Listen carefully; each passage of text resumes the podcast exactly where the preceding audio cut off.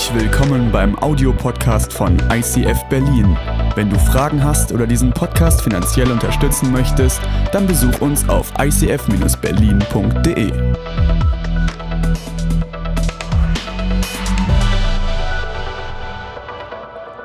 Es ist mega, mega genial, dass du heute da bist. Und ey, danke Chris für diesen kraftvollen Einstieg. Ich glaube, es ich finde es mega krass, wie kreativ diese Kirche ist und wie Leute Sachen verarbeiten. Deswegen, wenn immer ihr irgendwo draußen seid und ein Thema auf dem Herzen habt, einen Song auf dem Herzen habt, schreibt diesen Song. Weil das verändert das Leben von Menschen. Das verändert das Leben von Menschen dort, wo sie sind. Und heute freue ich mich mega, mit euch in Römer 8 rein zu starten.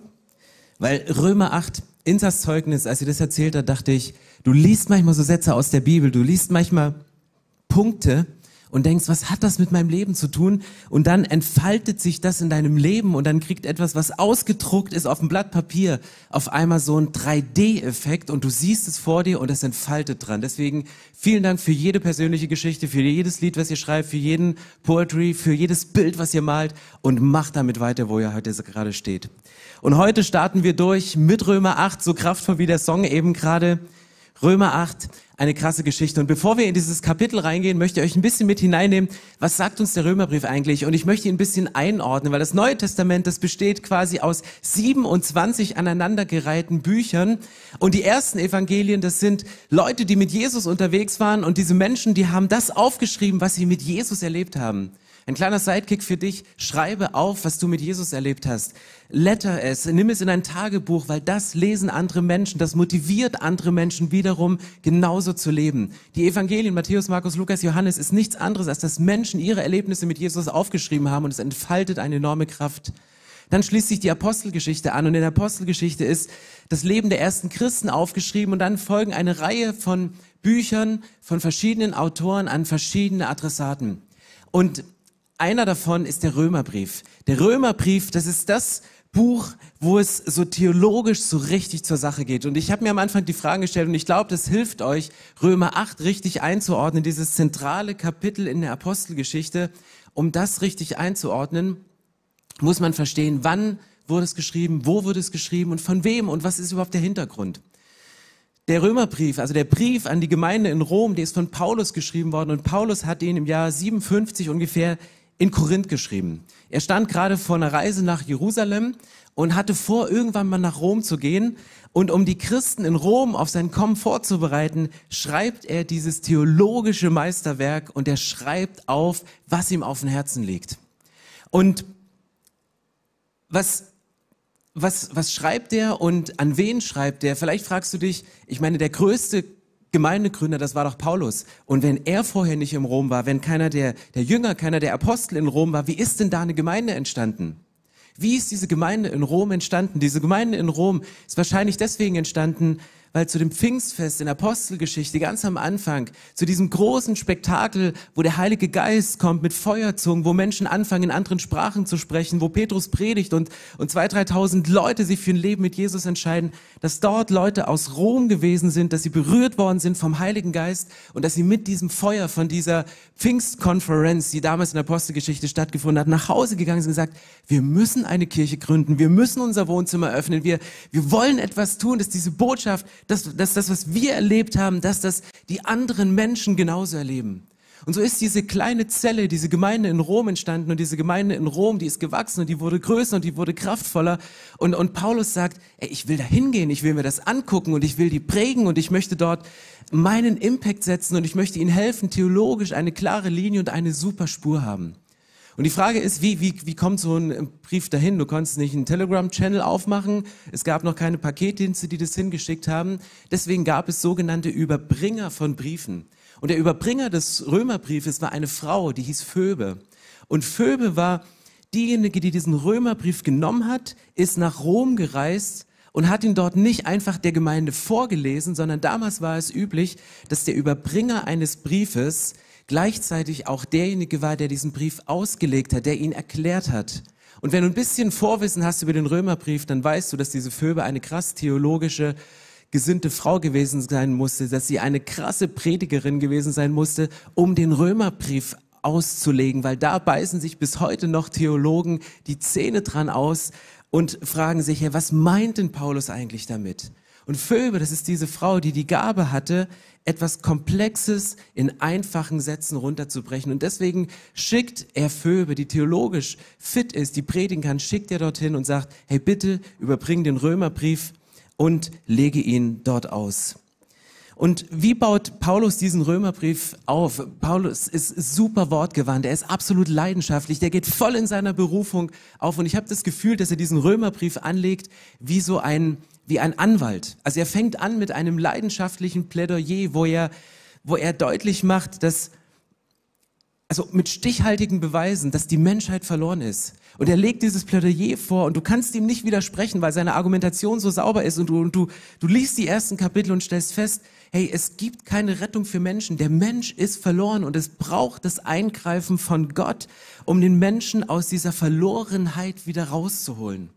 Dann schließen sich Kapitel an, wo er drüber spricht, dass er sagt, es gibt eine gute Botschaft, nämlich die Verlorenheit, das ist ein Fakt, du kommst da alleine nicht raus. Und dann predigt er das Evangelium, predigt er die gute Botschaft und sagt, diese Botschaft, die ist nicht abhängig von deiner Identität, wie du dich gerade fühlst, ähm, nicht abhängig von deiner Herkunft, von deiner Vergangenheit, von dem, was du in deinem Leben angemacht hast, sondern diese gute Botschaft, die ist universell, die gilt für alle Menschen und daran kannst du nichts ändern, egal wo du herkommst. Du bist gerechtfertigt allein durch den Glauben an Jesus Christus.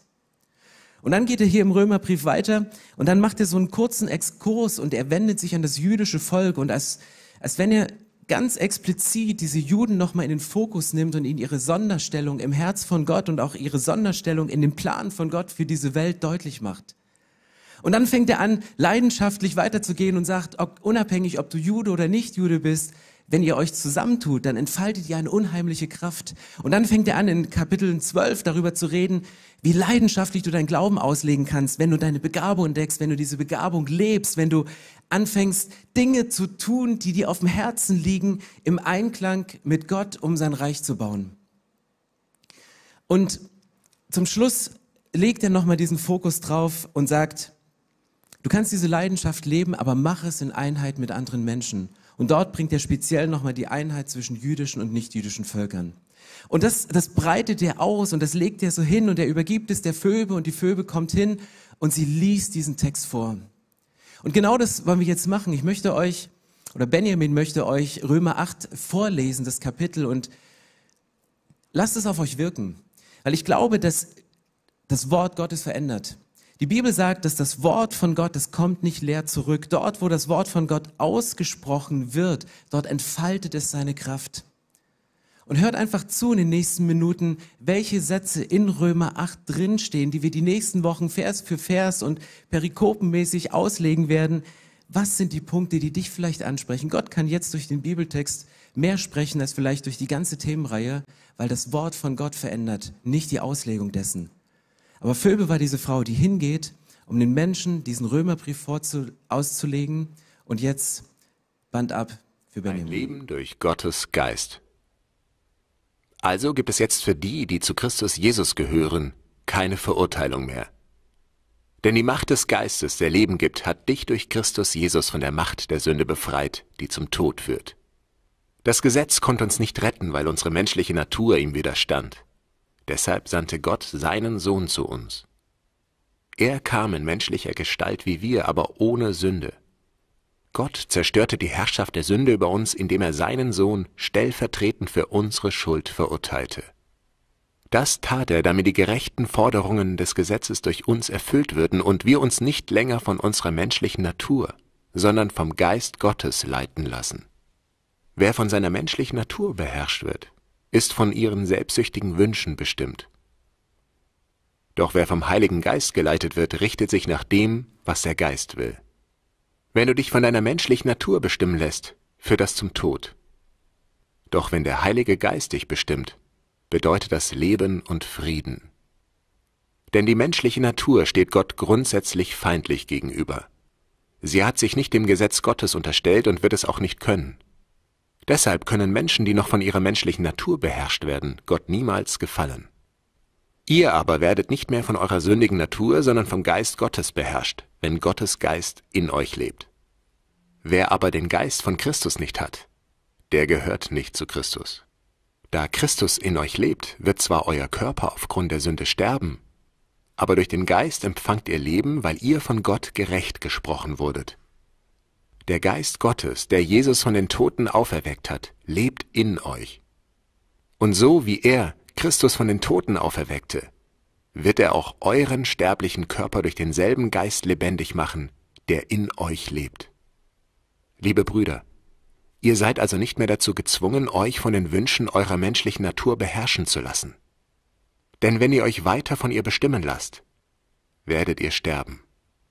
Wenn ihr euch aber durch die Kraft des Heiligen Geistes von eurem alten Wesen und den bösen Taten abwendet, werdet ihr leben. Denn alle, die vom Geist Gottes bestimmt werden, sind Gottes Kinder. Deshalb verhaltet euch nicht wie ängstliche Sklaven, wir sind doch Kinder Gottes geworden und dürfen ihn Abba, Vater rufen. Denn der Geist Gottes selbst bestätigt uns tief im Herzen, dass wir Gottes Kinder sind.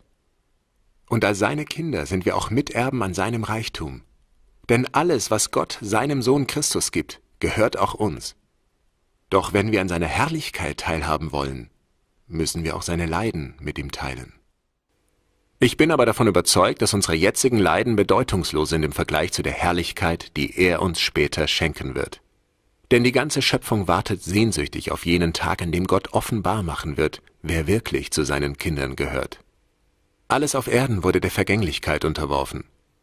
Dies geschah gegen ihren Willen durch den, der sie unterworfen hat. Aber die ganze Schöpfung hofft auf den Tag, an dem sie von Tod und Vergänglichkeit befreit wird zur herrlichen Freiheit der Kinder Gottes. Denn wir wissen, dass die ganze Schöpfung bis zu diesem Augenblick mit uns seufzt, wie unter den Schmerzen einer Geburt.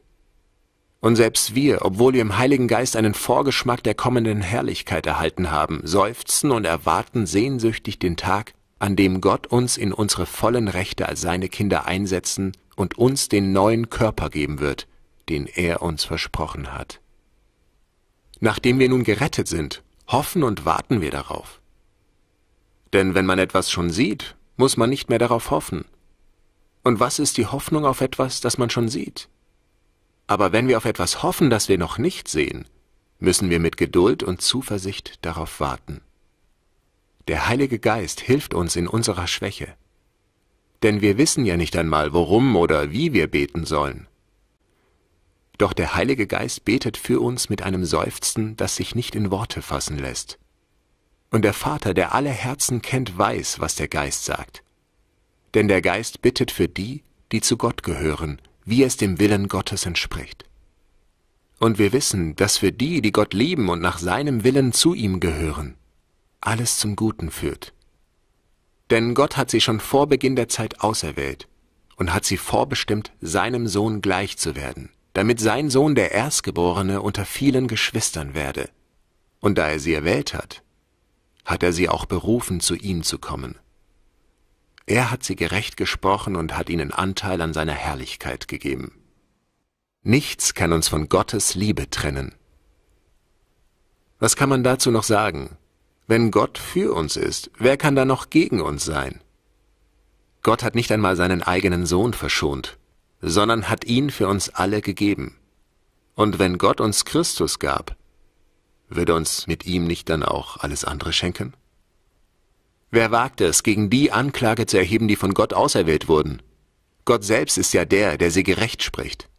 Wer sollte uns verurteilen? Christus Jesus selbst ist ja für uns gestorben. Mehr noch, er ist der Auferstandene. Er sitzt auf dem Ehrenplatz zur rechten Seite Gottes und tritt für uns ein. Kann uns noch irgendetwas von der Liebe Christi trennen? Wenn wir vielleicht in Not oder Angst geraten, verfolgt werden, hungern, frieren, in Gefahr sind oder sogar vom Tod bedroht werden?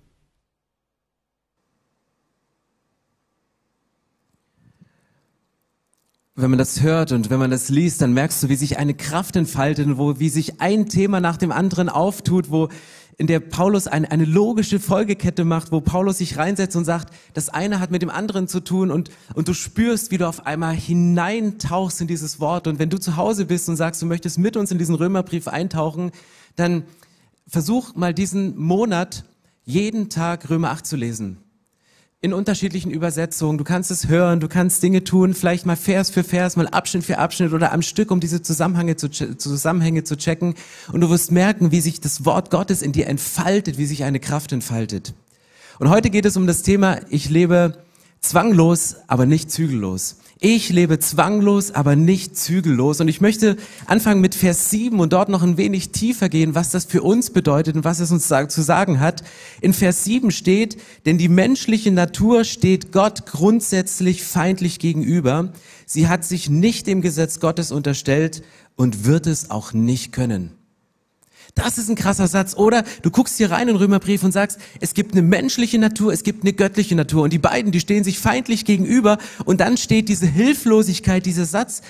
Du, du, sie, sie kann sich dem Gesetz Gottes nicht unterstellen, unsere menschliche Natur. Und sie wird es auch nicht können.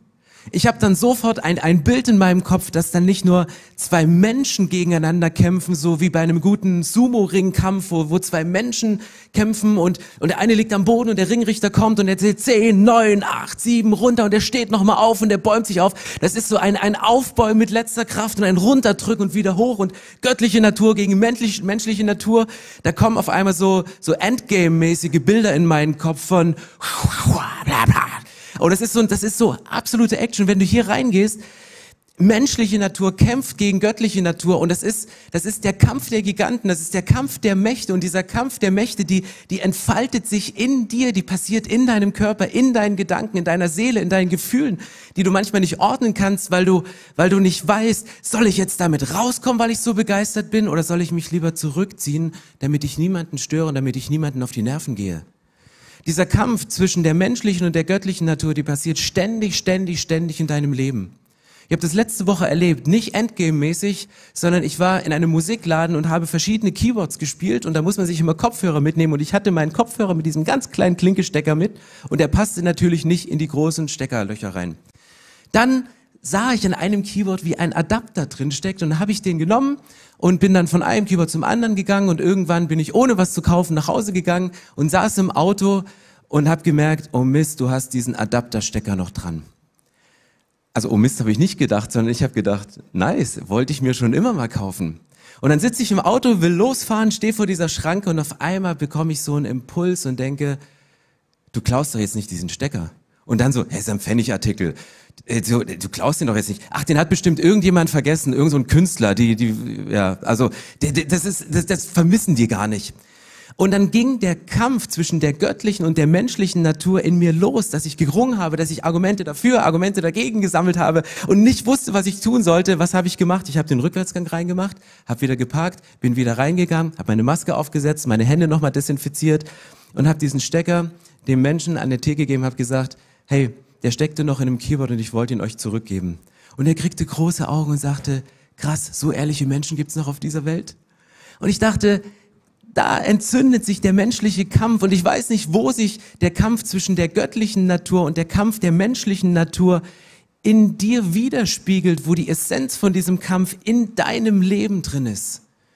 Und ich glaube, dass wir in diesem Kampf zwischen Gesetz und Gnade drin sind. Wir stehen in diesem Kampf zwischen Gesetz und Gnade. Und ich sage immer gerne diesen Satz, das Gesetz wurde uns nicht gegeben, um es zu halten, sondern das Gesetz wurde uns gegeben, um dran zu scheitern. Das Gesetz wurde uns nicht gegeben, um es zu halten, sondern um dran zu scheitern. Sobald du versuchst, Gottes Gesetz einzuhalten, sobald du versuchst, unter göttlicher Natur zu leben, wirst du merken, wenn du Römer 8, Vers 7 ernst nimmst, sie wird es nicht schaffen. Du schaffst es nicht. Ich scheitere, ich scheitere, ich scheitere, ich scheitere, ich scheitere. Gott sagt nicht, du bist so ein, das liegt nicht daran, dass du so ein schlechter Mensch bist, sondern dass Gott so ein guter Gott bist. Gott, Gott so ein guter Gott ist. Oder vielleicht nicht ganz präzise, wir sind von Natur aus nicht gut, wir Menschen. Vielleicht sagt Gott damit nicht, dass du so ein krasser Versager ist, sondern eher so ein krasser Versöhner ist. Aber das Gesetz ist uns gegeben und wir müssten eigentlich in unseren Gemeinden und Kirchen, wir müssten 90 Prozent Gesetz predigen und 10 Prozent Gnade. Weil 90 Prozent Gesetz, um zu sehen, wie weit du kommst und wo du scheiterst. Jesus nimmt ja das Gesetz aus dem Alten Testament, er nimmt die zehn Gebote und das nimmt erstmal weg, was die Menschen drum aufgebauscht haben an Regeln, die man nicht, die, was man tun, was man lassen soll. Das nimmt er auf der einen Seite weg, was von Menschen gemacht ist, aber Jesus bringt in der Bergpredigt dann nochmal eine Konkretisierung und sagt, okay, ihr habt das Gesetz gehört und das habt ihr in eurem Kopf, ich aber sage euch. Und dann bringt Jesus noch eine Verschärfung rein und sagt, unterm Strich, ihr, ihr könnt es nicht halten.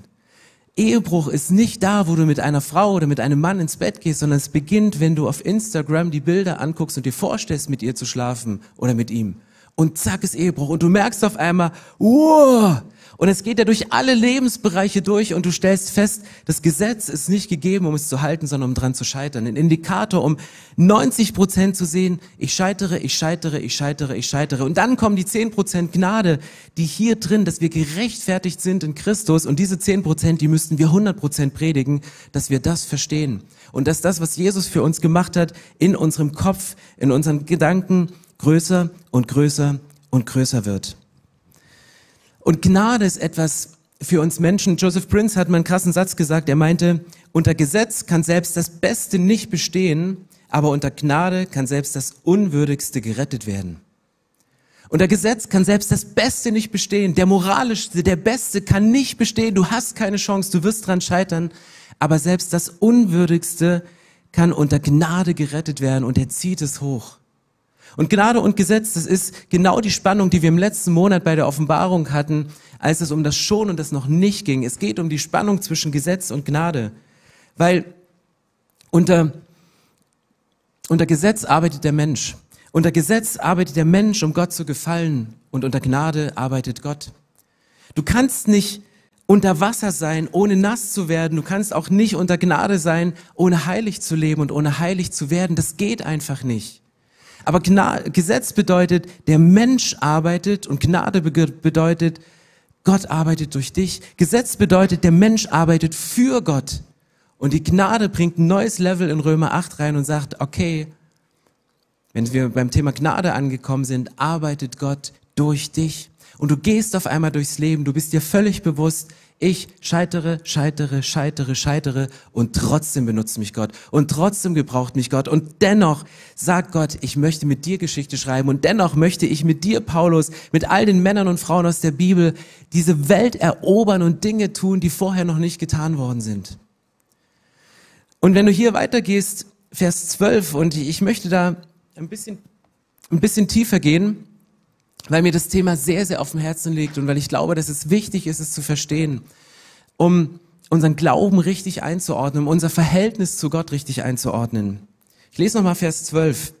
Liebe Brüder, ihr seid also nicht mehr dazu gezwungen, euch von den Wünschen eurer menschlichen Natur beherrschen zu lassen.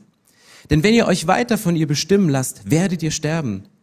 Wenn ihr euch aber durch die Kraft des Heiligen Geistes von eurem alten Wesen und den bösen Taten abwendet, werdet ihr leben.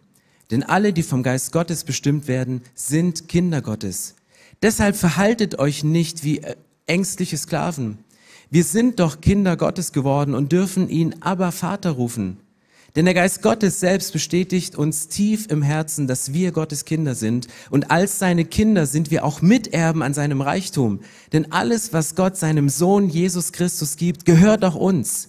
Doch wenn wir an seiner Herrlichkeit teilhaben wollen, müssen wir auch an seinen Leiden, seine Leiden mit ihm teilen. Paulus geht hier einen Schritt tiefer. In Vers 7 sagt er, es gibt diesen Kampf zwischen der menschlichen Natur und der göttlichen Natur. Und diesen Kampf kannst du nicht gewinnen. Das schaffst du nicht unter Gesetz. Du wirst dran scheitern. Und hier geht er weiter und er vertieft das Ganze und sagt, ich schilder euch einen Ausweg. Ich schilder euch einen Ausweg, dass ihr eurer menschlichen Natur nicht erlegen seid, sondern dass durch etwas, was in eurem Leben passiert, etwas, was durch euer Leben passiert, dass etwas völlig, völlig Neues passiert. Und unter dem Motto, ich lebe zwanglos, aber nicht zügellos, bringt Paulus hier zwei sprachliche Bilder. Er bringt zum einen das Thema der Sklaverei. Ihr seid nicht länger ängstliche Sklaven, die in Zügeln liegen, die das machen müssen, was jemand anderes ihnen diktiert, was andere Menschen ihm sagen, was die Gefühle ihnen sagen, was, was negative Gedanken ihnen sagen und sie leben das aus, sondern ihr seid nicht länger Sklaven, ihr seid befreit. Und ich kann mir vorstellen, dass wenn du lange Zeit Sklave warst und gefangen bist in gewissen Sachen, dass du an einen Punkt kommst, wo du die Freiheit genießt und sagst, okay, wenn ich kein Sklave mehr bin, dann kann ich erstmal zügellos drauf losleben. Jetzt, wo ich die Einschränkung nicht mehr habe, dann mache ich das doch mal. Der Moment, wo du aus dem Gefängnis entlassen wirst und dir die Welt offen steht, all das zu machen, was in den letzten Jahren im Gefängnis nicht möglich war. Ich glaube, dass Menschen, die aus einer Sklaverei rausgehen, in eine Zügellosigkeit abrutschen können. Und deswegen bringt Paulus hier ein zweites Bild. Und das zweite Bild, was er bringt, ist das Bild der Adoption. Er, er, er greift das, das römische Recht der Adoption auf. Und in, dem römischen, in der römischen Kultur war es so, dass wenn du adoptiert wurdest von einer Familie, hast du mit der Adoption sämtliche Rechte deiner Herkunftsfamilie abgelegt, aber du hast 100 Prozent die Rechte deiner jetzigen Familie bekommen. Du warst vollwertiger Sohn, du warst vollwertige Tochter, du warst vollwertiges Kind in dem Moment. Und mit dem vollwertigen Kind standst du auch im Grundbuch. Als vollwertiges Kind warst du auch offiziell eingetragener Erbe. Da gab es nicht die leiblichen Kinder und die Kinder, die später dazugekommen sind, so die, die Juden und die Heidenchristen, die dazugekommen sind, sondern Paulus verschmilzt hier hochtheologisch, hochauflösend die, die besten Punkte. Er sagt, Du bist ein Kind, egal wo du herkommst, unabhängig von deiner Herkunft, von deiner Identität, von deiner Vergangenheit. Du bist dieses Kind und du hast das Recht und du wirst alles mit ihm erben. Und was bedeutet Erben hier? Kennst du dieses Gefühl, du erbst etwas? Also mal kurz Hand hoch. Wer von euch hat schon mal was geerbt? Wer von euch wird mal was erben?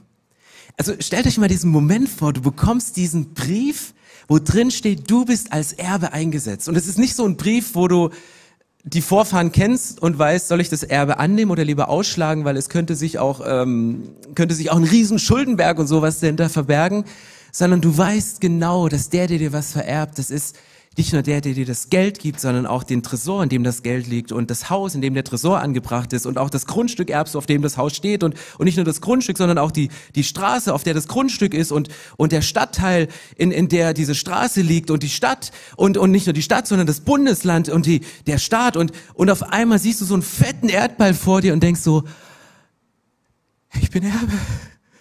Ich bin Erbe. Und was, was macht so ein Erbe mit dir? Wenn ich wüsste, also ich weiß es. Aber wenn ich mir bewusst wäre, was für ein krasses Erbe auf mich zukommt, ich würde nicht ängstlich sein über Altersarmut. Ich würde mir keine Sorgen machen, wie kommt dieser Monat rum, weil ich weiß, es wartet ein fettes Erbe auf mich in der vollen Gewissheit, ich bin ein Kind. Und ich, ich weiß das, ich lese das, aber ich, ich spüre das oft nicht.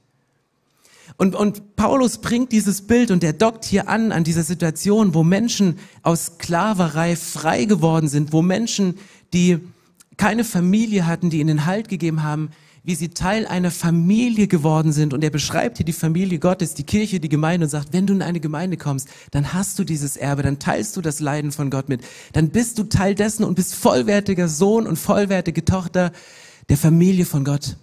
Und Paulus könnte ausflippen, der könnte schwärmen und sagt, in dem Moment, wo du das Kind Gottes wirst, kommt der Heilige Geist in deinem Leben. In dem Moment ist dieser Zwang von deinem Leben rausgenommen. In dem Moment merkst du auf einmal, dass die Ängste nicht mehr so eine Kraft haben und dass ich etwas gegen diese Ängste tun kann.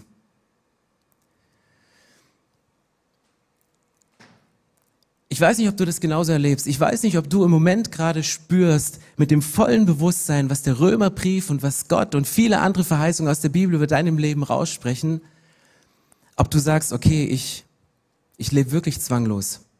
Ich lebe ohne Ängste. Ich lebe ohne Gedanken, die ich eigentlich gar nicht irgendwie wie, wie haben will. Irgendwelche Gedanken, die, ähm, die mich in irgendeine Richtung zwingen. Vielleicht hast du irgendwann mal einen Ausflug gemacht und dachtest, ein schönes Wochenende mit deiner Familie, mit deiner besten Freundin und du fährst irgendwo in den Harz und dann, dann läufst du über so eine große Hängebrücke und guckst in den Abgrund und dann kommt kurzzeitig so ein Gedanke in dich rein und du denkst, hey, was, was, was wäre denn, wenn ich jetzt hier runterspringe? Und vielleicht bist du ein gesunder Mensch und bist mit einer guten Prägung aufgewachsen und dieser Gedanke, der kommt und lächelst drüber und gehst weiter und denkst, ja, ich habe ein bisschen Kribbeln, weil ich habe Höhenangst.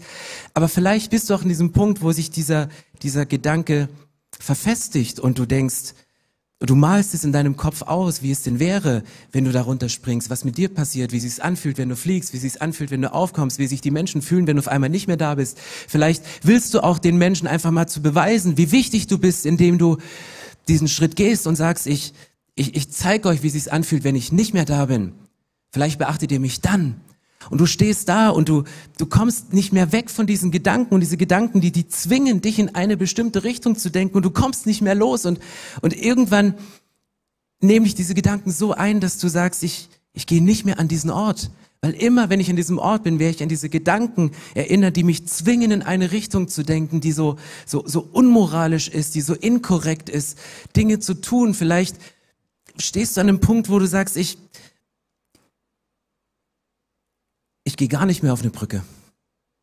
Vielleicht ist es nicht nur dieser eine Ort, der dich an diese Erinnerung erinnert, sondern es sind Orte, die dem ähnlich sind. Orte, die dieselbe Assoziation in dir hervorrufen, Orte, die dasselbe Gefühl in dir hervorrufen und du merkst auf einmal, dieser, dieser Gedanke ist da und, und du kriegst ihn und du kriegst ihn und du kriegst ihn nicht los. Und du kannst machen, was du willst und du kämpfst dagegen. Und irgendwann meidest du Brücken. Irgendwann meidest du große Plätze, irgendwann meidest du Menschen, irgendwann meidest du, du Kirche, weil du Angst hast, in einer Kirche was zu sagen, was in dir brodelt und etwas auszusprechen, was man eigentlich da nicht aussprechen sollte. Vielleicht meidest du auch den Kontakt zu deiner Familie und zu Kindern, weil du denkst, du könntest ihnen was antun und es gar nicht, gar nicht willst. Du hast das Gefühl, du hast dich nicht mehr unter Kontrolle und dich zwingt etwas in eine Richtung. Und das ist die Botschaft der Bibel, die sagt, du kommst an Punkte, wo du Dinge tust, die du nicht tun willst. Und du kommst in deinem Leben an Punkte, da möchtest du Dinge tun, möchtest du erfolgreich sein, aber du merkst in diesem Punkt, ich schaffe es nicht, ich scheitere, ich scheitere an mir selbst, ich scheitere an meinen eigenen Vorsätzen. Und manchmal beginnt ein Gedanke sehr, sehr klein. Vielleicht hast du irgendwann mal ein Überraschungsei bekommen, wo so ein kleiner Minion drin war. Und es ist lieblich und es ist schön und es ist so eine kleine Fantasiefigur, die erschaffen worden ist, um Menschen so glücklich zu machen, um zu arbeiten, um Leute zum Lachen zu bringen. Und irgendwann ist dieser Gedanke in deinem Kopf drin. Und du hast diesen Gedanken, der dich immer wieder zwingt, in ein und dieselbe Richtung zu denken. Und am Anfang denkst du, ist doch ein süßer Gedanke, oder? Sieht doch nice aus. Einfach süß und es ist so ein fantasievoller Gedanke, ein, ein schöner Gedanke, ein belustigender Gedanke und auch ein reizvoller Gedanke, weil du denkst, wow, es ist, doch, es ist gut. Und dann merkst du auf einmal und du willst diesen Gedanken loswerden und du kommst Sonntag ins ICF und machst Tausch am Kreuz und du legst diesen Gedanken nieder und dieser Gedanke ist weg und irgendwann stellst du fest, der Gedanke wird größer und größer.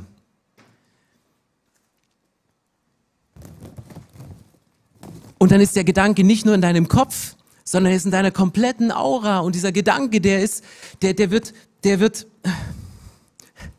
ja, passt zu mir, oder? Ist ein, ein ja, ist doch, ist doch schön, oder? Kann doch nicht so schlimm sein, wenn, wenn der Gedanke so viel Raum auf, einnimmt, wenn er so sich aufbläht in meinem Leben und, und, und das, was lange Zeit lieblich ist, was mehr Raum, was mehr Platz, was mehr, was mehr Reiz einnimmt in deinem Leben, das ist, das ist schön und du lebst damit, aber die Leute sehen es auch und die spüren, sie verhält sich irgendwie anders, er, er ist irgendwie anders, er, er, er meidet Dinge oder, oder tut Sachen, die ich nie von ihm oder von ihr erwartet hatte. Und dann kommst du, weil Menschen dir Feedback geben, an einem Punkt, dass du auf einmal feststellst, in einem Moment der Erkenntnis, dass sich das Blatt wendet und du einen anderen Gesichtspunkt bekommst und du drehst deine Gedanken mal um und stellst auf einmal fest, aus dem anfangs reizvollen Gedanken, aus diesem schönen Gedanken, der dich zwingt, in eine Richtung zu denken, wird ein krasses Monster, wird ein krasses Monster. Und, und dieses Monster, das macht dir Angst, weil, weil, weil weil du wie nicht kannst und du scheiterst und du scheiterst und du scheiterst und du, du kannst nicht anders.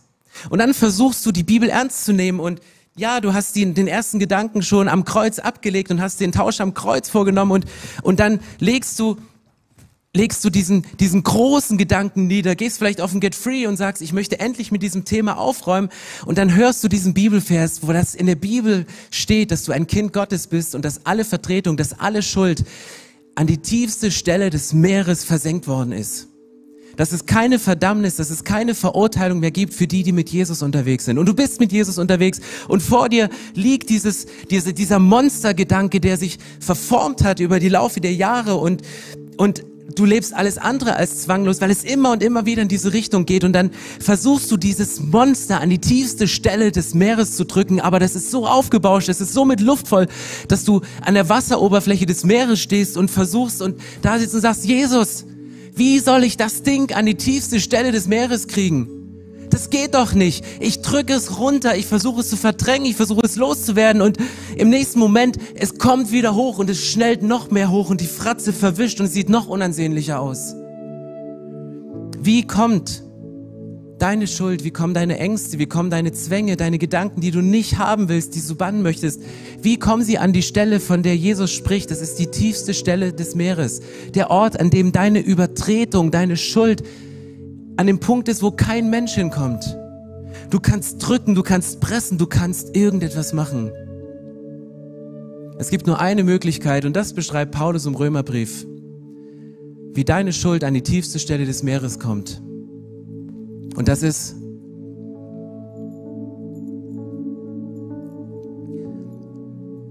durch die Nägel, die durch die Hände von Jesus gebohrt worden sind. Durch die Nägel, die Jesus Schmerzen verursacht haben, die wir hätten tragen sollen. Die den Sohn Gottes, der der größte und würdigste und mächtigste ist, diese göttliche Natur, die kämpft und die nicht gegen dich kämpft, sondern die für dich kämpft, gegen die unsichtbaren Mächte, gegen die menschliche Natur, die, die 24 Stunden am Tag in Alarmbereitschaft versetzt ist, um für dich und für deine Berufung, für dein Leben und für dein Wohlergehen zu kämpfen. Diese Kraft, die hängt am Kreuz. Und das Einzige, um diese Blase an Gedanken, diese Fantasien, diese Zwänge, diese Ängste, diese Schuld, die sich in deinem Leben aufbauscht, die sich im Laufe der Jahre verändert und verfestigt und immer größer wird und unbesiegbar wird, die einzige Möglichkeit, um die an die tiefste Stelle des Meeres zu bekommen, ist durch den Nagel, der durch die Hand von Jesus gebohrt wurde.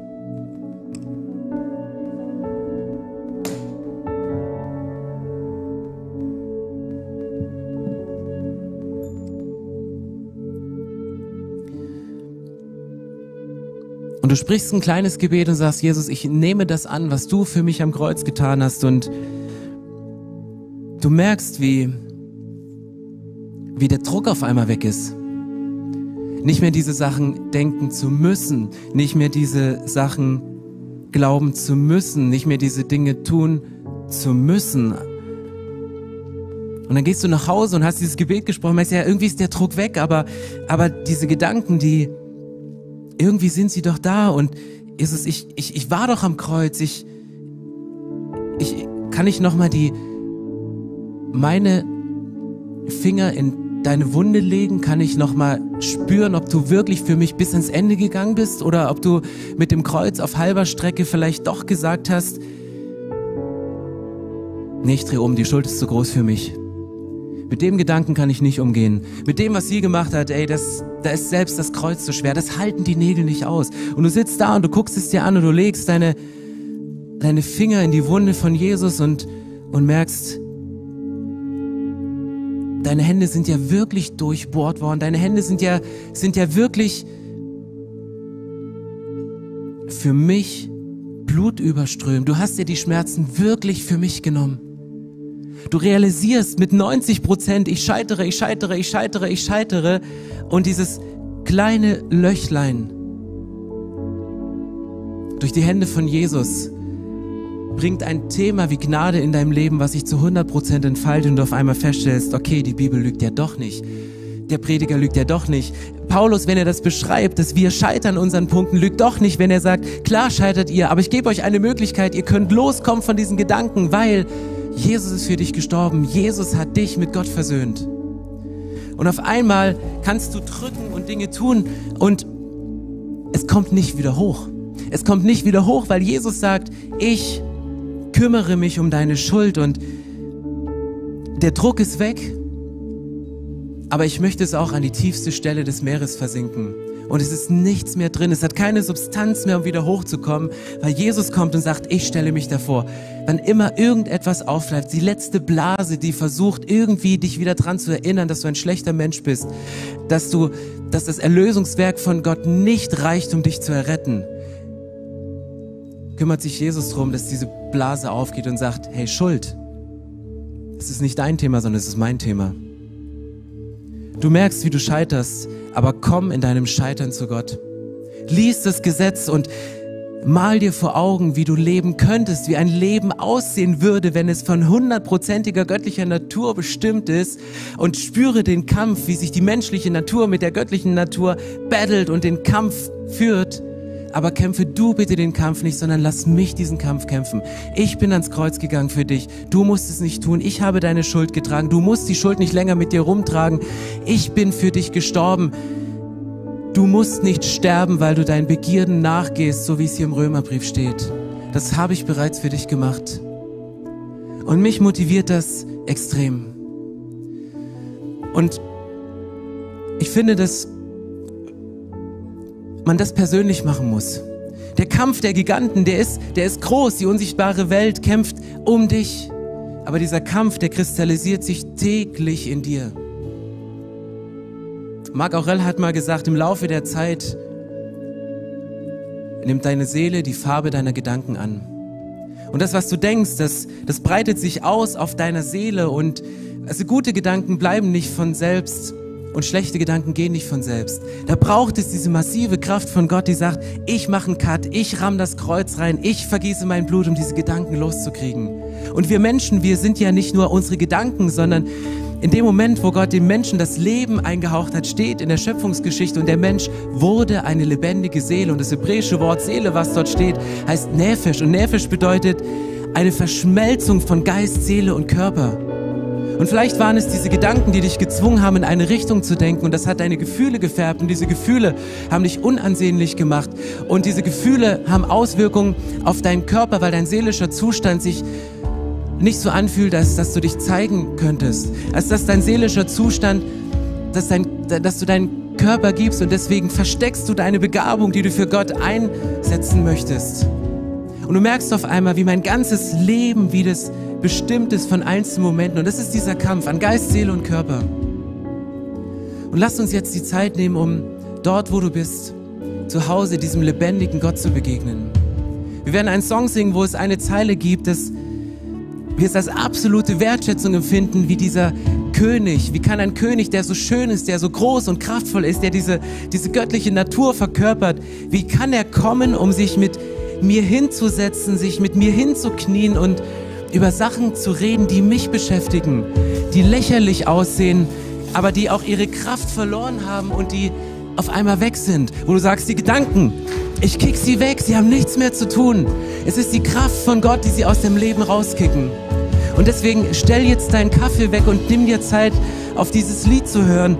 Vielleicht kniest du dich zu Hause vor deinem Bildschirm oder vor dein Sofa oder du legst dich hin und sagst, Gott, ich, ich möchte mir das vorstellen, was du für mich getan hast, dass ich befreit sein kann und dass ich zwanglos leben darf und nicht zügellos.